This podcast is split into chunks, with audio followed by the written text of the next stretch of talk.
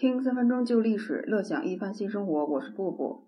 丙吉是什么样的人物呢？这个人在早年的时候啊，在鲁国做小官，后来丙吉升官，升到了中央政府集团，担任了廷尉。廷尉在当时就是法官裁决的这一类职务。后来呢，这个人犯了一个罪，被贬回老家去了。可是突发事件呀，刘据被冤枉的无辜案件爆发了，大牢里面一下子就多了非常多的皇亲贵族。因为看管这样的牢狱啊，审理这样的案子是一个特别棘手的事情。于是呢，政府就下令把那些审理案子的能手，把那些看管大牢的能人，通通给叫回来，一起来审理这件大案。丙吉呢，就是这个时候被叫回来的。他心里边当然很清楚了，刘据太子一定是被冤枉的了。一个做了二三十年的太太子，一个一定会坐上皇位的这个人，他的名声又不错，性情那样温和，这样的太子怎么可能会去谋害自己的父亲呢？就连太子刘据刚出生的孙子，以及太子二十来岁的儿子，还有他们对应的媳妇儿、家眷啊，没有一个不是皇亲国戚。丙吉聪明啊，他能保全的就保全，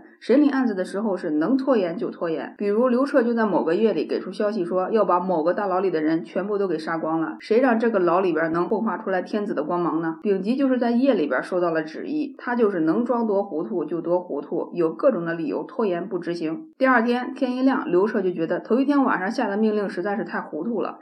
于是就收回成命，丙吉就这样保住了狱里边所有人的性命。后来幸运遇到了国家大赦，刘病已就出狱了。出狱的时候，刘病已才五岁，丙吉呢就把五岁的刘病已放到了亲戚那边去抚养。后来刘弗陵呢找到了刘病已，在宫里边呢恢复了刘病已的皇家户口。从那时开始啊，丙吉就费了不少心，请许多的名师去教导刘病已。丙吉聪明呢，就聪明在他从来不往自己的身上加功劳，直到丙吉呢找到了机会，把刘病已推荐给了霍光。刘病已呢，这个时候十八岁，有了工作，就是去做皇帝。这个皇帝呢，还给自己起了一个新名字，叫刘询，询问的询。综合考量之后，霍光就决定了让刘病已、刘询来做新的一任皇帝。接下来的这一任皇帝呢，许多年后他才发现，原来呀，丙吉是当年保住了自己小命的那个御监。丙吉活着的时候呢，封到了鄱阳侯；丙吉死之后呢，还被赐予了谥号，名号是定侯。这个安定的定字啊，大有深意。